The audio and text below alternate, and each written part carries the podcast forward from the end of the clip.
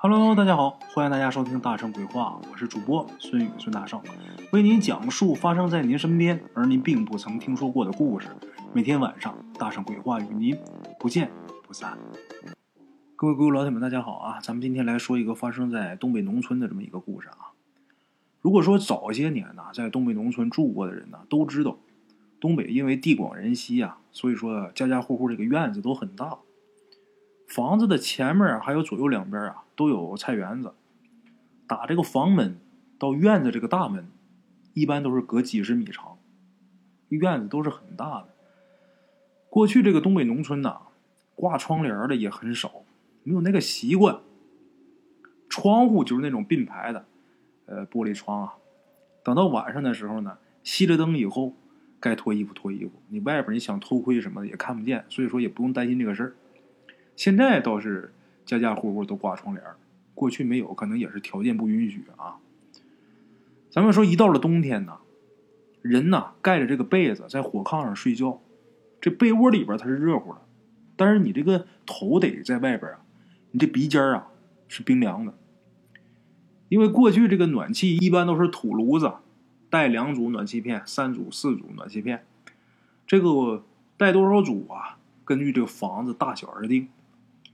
为什么说被窝里边暖和，这鼻子冷呢？因为这个东西啊，你看你烧这个土炉子，这土炉子是跟炕是通的，你还不能烧太狠，你烧太狠，暖气是热了，屋里边温度是高，这炕睡不了人了。那炕上这个炕席呀和铺的这个地板革呀就烙糊了，所以说还不能使劲烧。就是说你家里边有条件，那全都是大铜煤，你家里边开煤矿的，你也不敢使劲烧。使劲烧，那炕受不了啊，人躺那儿受不了啊。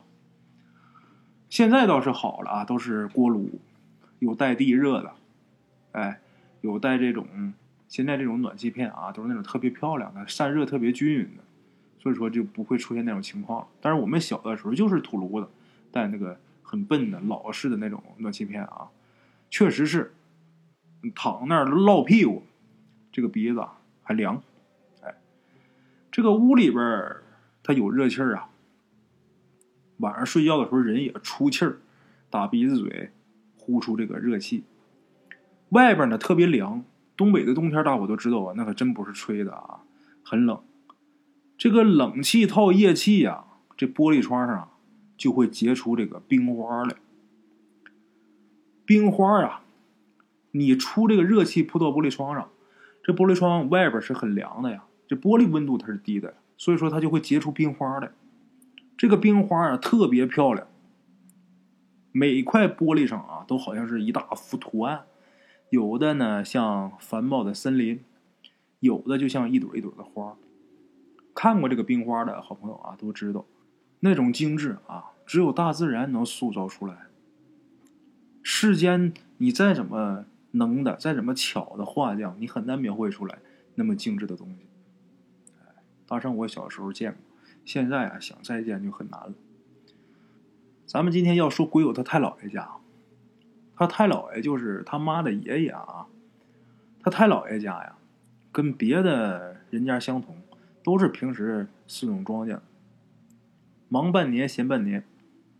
唯一不同的是什么呢？他太姥爷跟他太姥姥啊，供奉着一个灰太爷。就是供这么一个仙界牌这仙界牌上写的是灰太爷。每逢初一十五啊，都得上大供。平日里呢，香火也不断。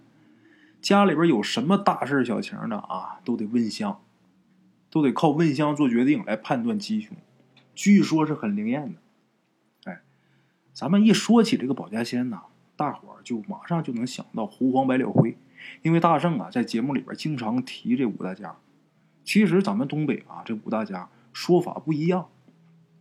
像狐黄白柳灰这个说法，黑龙江一带和吉林北半部是这么说的，吉林南半部加上整个辽宁省，说这五大家是狐黄长蟒斗。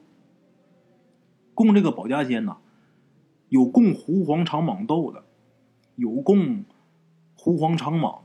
就光是狐黄长蟒，狐是狐狸，黄是黄鼠狼，这不用解释啊。长就是蛇，哎，呃，写出来呀就是家常的那个长。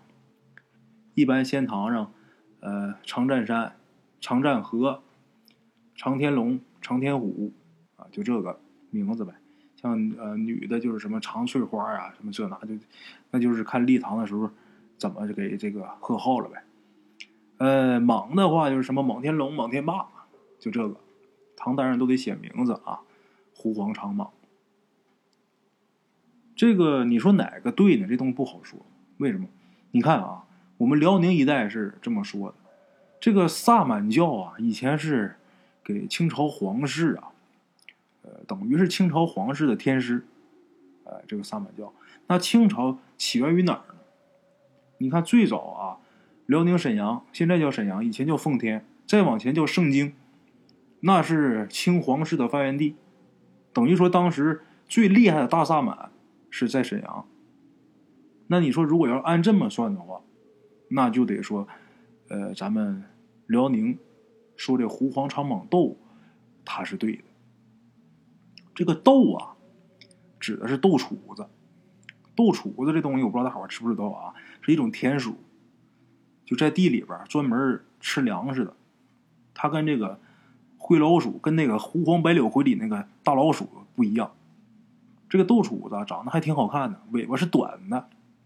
小的时候啊，就是呃豆子地特别爱招这个豆杵子，家里边种豆子。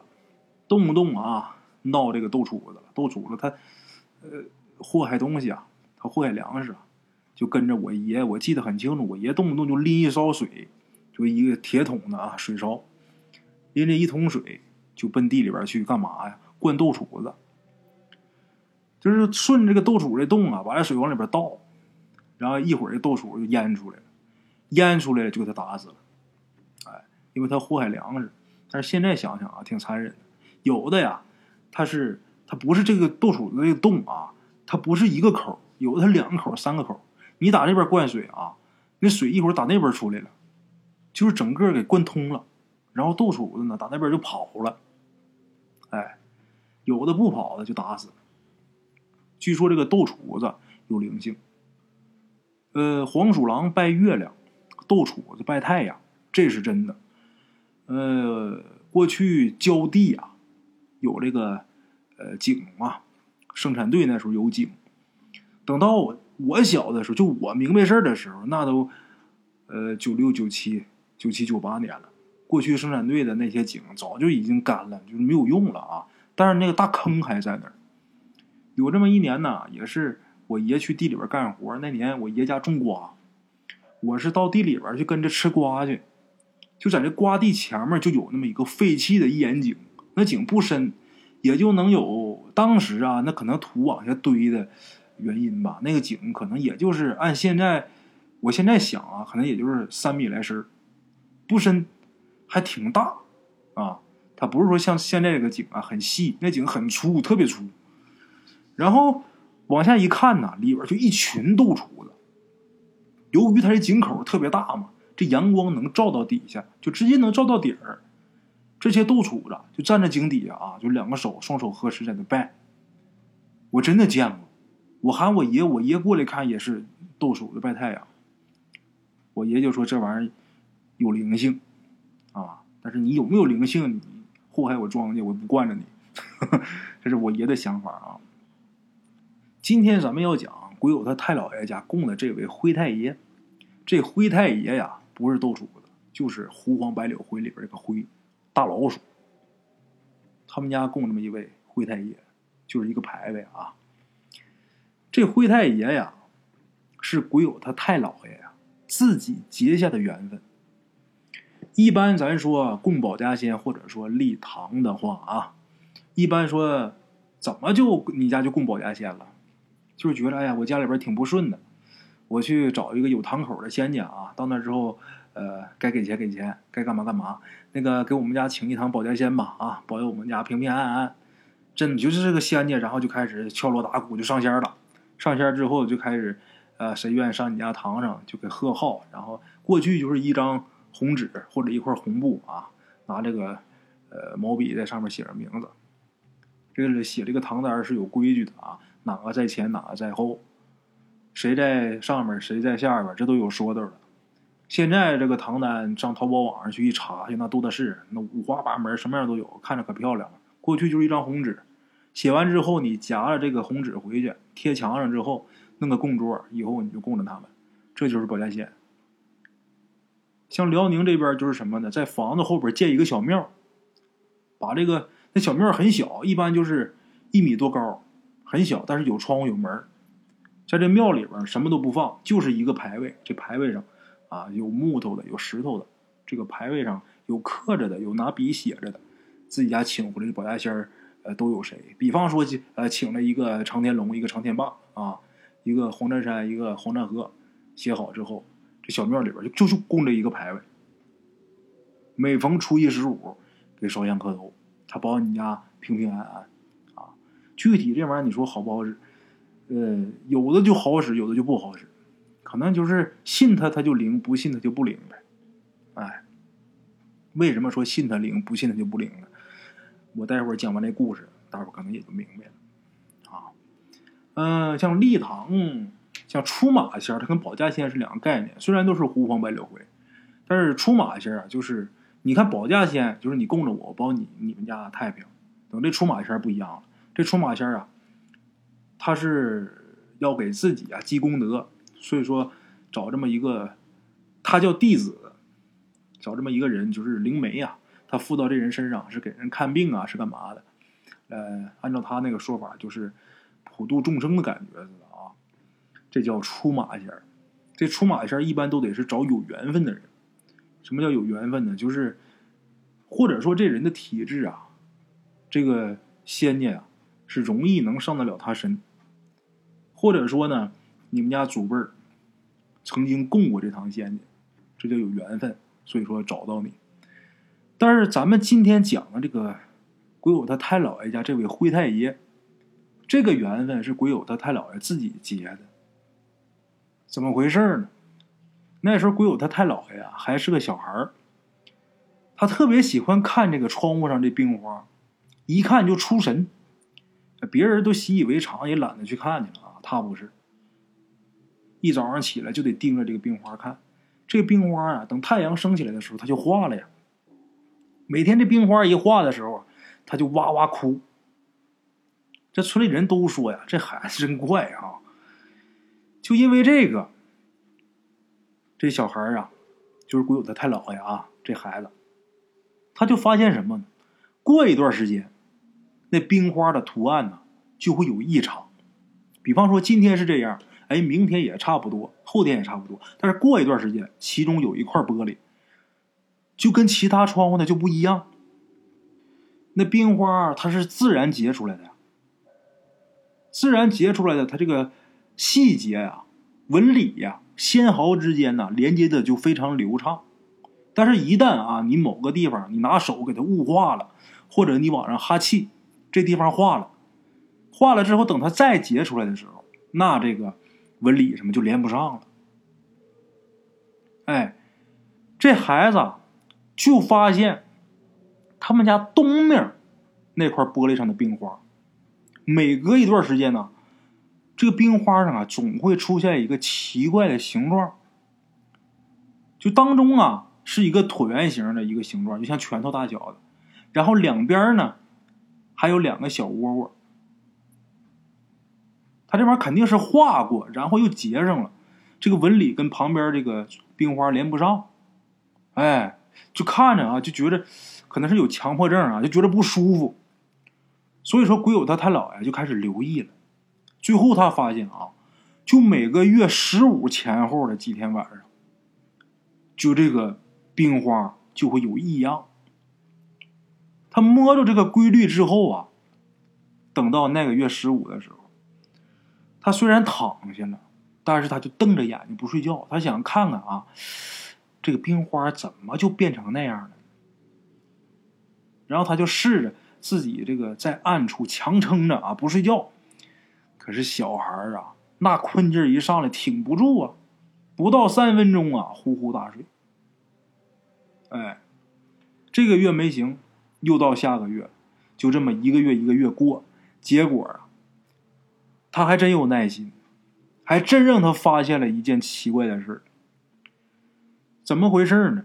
原来呀，每个月十五的时候，这月亮啊就升到中天的时候，全村人都睡觉了，这时候他就会看见一个小黑影，也不知道从哪儿来的，就蹦到他们家窗台上，可不是屋外啊，就屋里他睡觉这个炕上的窗台上，蹦到这个窗台上之后啊，这小黑影那脑袋啊就使劲的往外挤。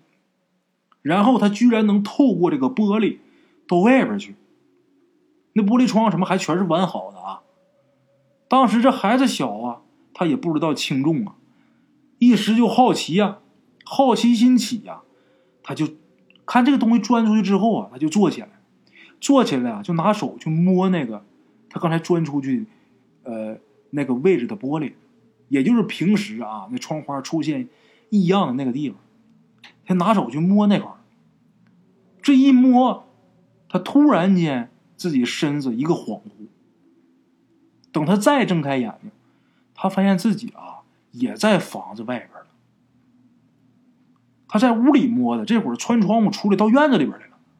虽然是自己家院子，但是他觉得跟平时啊大有不同。那天晚上，满地的月光啊，哎。地上都是白雪，这月光洒到白雪上，他就看见啊，在他们家院子中间，盘腿坐着一个穿灰色衣服的老头这会儿这老头啊，正对着这月亮啊吸气呢。他就能看见啊，他每一吸气，就明显有一丝一丝的白雾啊，就被这老头吸到嘴里。光往里吸。他呼出来的时候就没有白雾，吸进去的时候全是白雾。然后看这个老头他每吸一口，这老头那白胡子就长一点儿哎，就这么的，一吸一呼，一吸一呼，这胡子就一点一点长长。这孩子觉得这太好玩了，蹲旁边就看着这老头啊，对着月亮呼吸。其实大圣要是我说的话，这个老头啊在吸月亮的精华，哎，他在这看着，老头一吸一呼的。这老头啊一开始也不搭理他，老头知道他在这啊，没搭理他。可是你总被这么一个孩子搁这看着啊，他也觉得不舒服，大概可能也觉得分神吧啊。他那胡子不是一点一点长吗？长到快拖地的时候，这老头啊忍不住了，把脑袋一歪，看着这孩子就说：“啊，你说你个小孩你看啥呀？你打扰你灰太爷我修炼，我跟你说啊，你别说我让你变成傻小子啊。这孩子平时他挺淘气的，他没少被大人连打再骂再吓唬的，他也不害怕啊，乐呵呵就抱着膝盖啊，往老头身边还挪了挪。”他不在蹲着看吗？抱着膝盖往老头身边还靠了靠，眼睛还是盯着老头看。这老头嘴上说话呀，是挺凶的，吓唬这孩子啊。可是这老头其实挺和蔼的。老头叹了一口气，就说：“哎呀，这孩子，你说你要看就看吧，你好歹穿件衣裳啊！你看，弄得我呀总想笑。”这老头说的。这时候这孩子才发现啊。自己原来是光着腚的，他记得他睡觉之前呢，明明是穿了一条，呃，就那小碎花的裤衩不知道为啥就不见了。他也觉得有点不好意思啊，嘿嘿一乐，就这么的在地上蹲着啊，蜷成一团这时候这灰太爷呀，摇摇头，伸手一指，就凭空出现一件大袍子。这袍子不知道打哪来的。然后呢，这孩子把这袍子拎起来，就把自己给裹起来了。哎，继续在这看，老头在这呼吸，啊，等这个月亮啊快要沉下去的时候，这个灰太爷呀，他这胡子就已经很长了，就用这胡子就把自己给缠上了，看着就好像是一个像一个茧似的，哎。然后是越缩越小，越缩越小，最后啊变成一只灰耗子。见这耗子啊蹦蹦跳跳到窗台根里啊一蹲，一使劲蹦上这个窗台，然后呢，呃，就奔着刚才他来的那块玻璃那块啊，到那儿之后呢，又是往玻璃里边挤，这一挤就没了，又不见了，穿过那窗子就不见了。这孩子想了想，这我也得回去了。那我是怎么出来的？我也打那儿出来的，我打哪儿来我就打哪儿回去吧。然后他就也试着啊，从这个玻璃窗往里挤，结果又是一个恍惚。等再醒过来，自己在被窝里，哎呦，鬼友他太姥爷这小孩儿，那就蹦起来啊，就去推他爹娘去，然后哇哇大叫，就说我看到神仙了。可是孩子说的话，你谁能相信呢？他爸跟他妈，他爸就说你瞎编，啊。你睡糊涂了，他妈就说：“那你你是做梦。”这会儿这孩子一低头啊，自己这会儿穿着那条花裤衩呢，自己也觉着我是不是真做了一个梦啊？可是这会儿他发现这个肩膀头上痒痒，拿手这一挠一抓，从自己的肩膀上摸下来一根灰毛，哎，灰色的毛发。那么说怎么会有这个灰毛呢？你看啊，大声给大伙分析。那个灰太爷啊，他不是拿手一指，就凭空出现一件袍子吗？这件袍子我估计就是那根灰毛变的。哎，这孩子一挠肩膀头，哎，有这么一根灰毛。农村里边这个猫猫狗狗啊很多。莫名其妙的有这么一根毛发，也不算什么稀奇事儿。哎，就这么的，这孩子让他爹妈呀给骂的多了。他以后呢就不再提这个事儿。但是后来他自己知道啊，他那天不是做梦。为什么？因为后来挺长一段时间里啊，每到十五前后，就那几天，这孩子就会穿窗而过去看那个灰太爷吸月亮长胡子。哎，时间一长了呢，这灰太爷呀也跟他聊聊天这灰太爷告诉他呀，他自己呀是一个有道行的灰仙儿，哎，灰仙家，他的真身呐是鼠，老鼠，啊，这个灰太爷呀，在这孩子家里边啊已经很多年了。为什么呢？因为他们家这块地啊是聚灵地，这个灰仙儿啊。他穿过用人气儿和热气儿结出来的这个冰花啊，他就能到另外一处宝境。境就是境地的境啊，在这块宝境里边修行，那事半功倍。因此呢，这个灰仙儿不愿意离开这个地方。这个孩子呢，当时听不懂灰太爷说的是啥，但是这孩子他知道，蹲在旁边看热闹的自己，并不是他自己的肉身。哎，这就好像是灵魂出窍、魂魄离体似的。哎，因为这样啊，他每回来都是光着腚。这灰太爷呢，每次呢都给他变出一件袍子。等第二天他醒过来之后，每回肩膀上都多一根灰毛。就这么一老一少，过了好多年。这么些年呢，都是冬天过去以后。这灰太爷就不来了。等第二年呢，窗户再结冰花的时候，他又出现。这孩子就把这灰太爷呀当成自己的好朋友，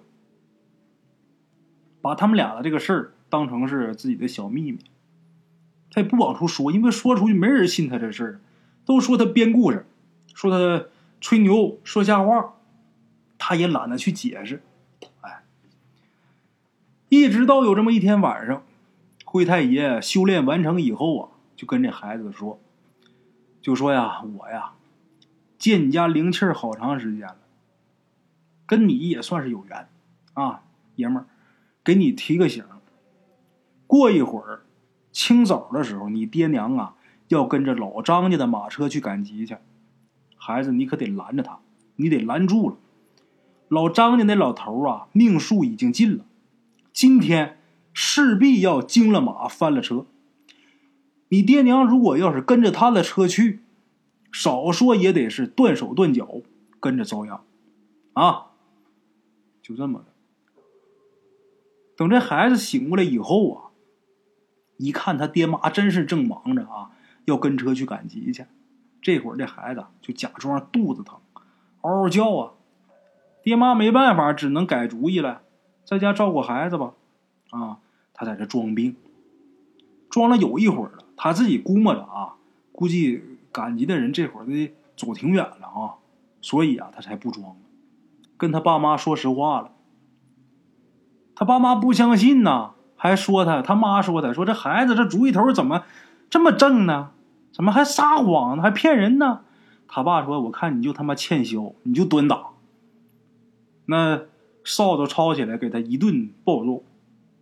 哎，正打着呢，村里边跑回来人报信儿，就说老张头那车呀翻了，老张头断了气儿，大伙赶紧去帮忙去。哎，就这样，打那以后，这孩子说的这个灰太爷，他爹妈才相信。后来到这孩子十三岁那年。这灰太爷呀，告诉这孩子，就说呀，他如今这个肉身呐，已经快不能用了，以后呢，再也不能穿窗进入灵境。但是啊，我这肉身呐，虽然要不行了，但是我还在，啊，指这个仙体啊还在。那个咱们爷俩也有缘分啊，他就告诉归友他太姥爷。告诉这个十三岁的孩子，就说呀，以后啊，你把我呀供在你们家，你给我立一个牌位。然后呢，他又教这个孩子怎么看香，怎么呃测吉凶的办法。就这么的，鬼友他太姥爷家里边啊，才供了这么一个灰太爷的牌位，才供了这么一个灰仙儿。有什么事儿呢，在这个牌位前面点三支香。然后看这个香头，这个香头啊烧的溜齐齐头的，那就是这个事儿啊平安无事太平。要是烧两齐一短的话，那就是有丧祸。另外还有数十种啊解法，呃香着什么样，它代表什么意思。只要是有什么事儿了，就点香问这个灰太爷。这灰太爷不是说直接告诉你啊，你看这个香头，他就明白什么意思。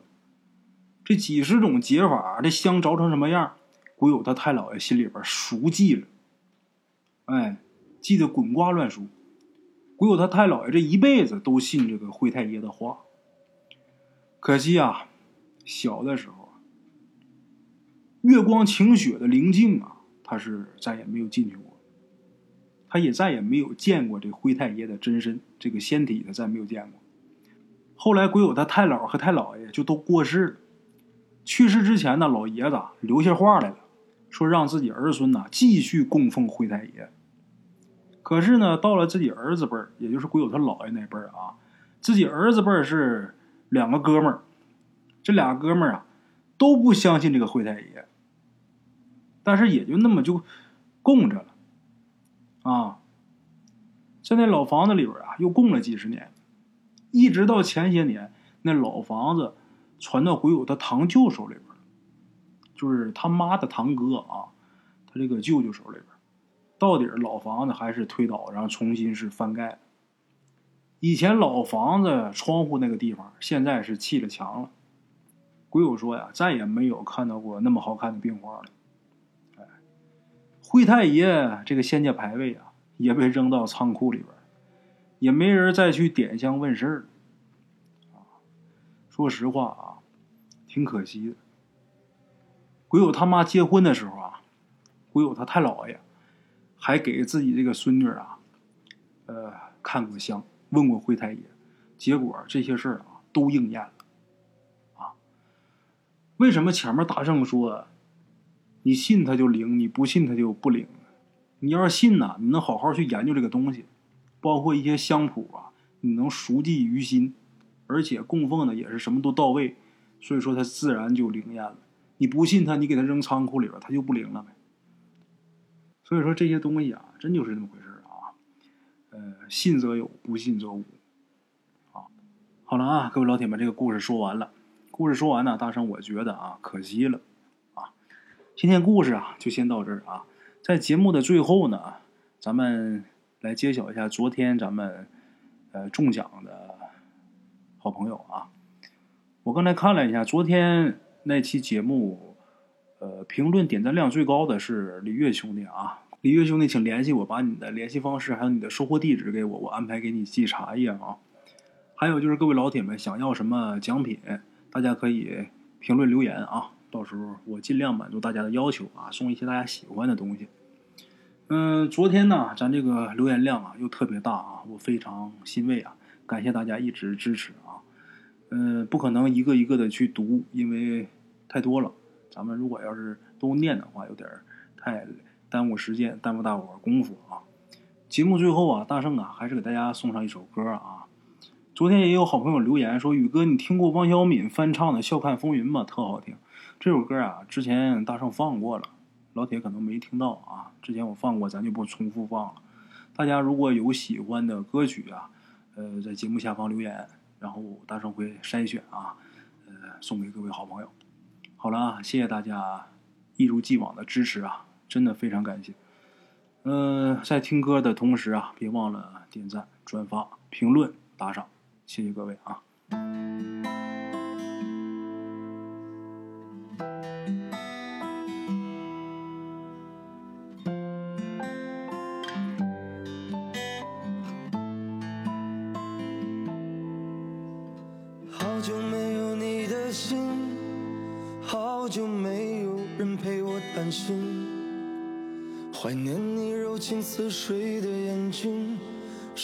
天空最美丽的星星，异乡的午夜特别冷清，一个男人和一颗热切的心，不知在远方的你是否能感应？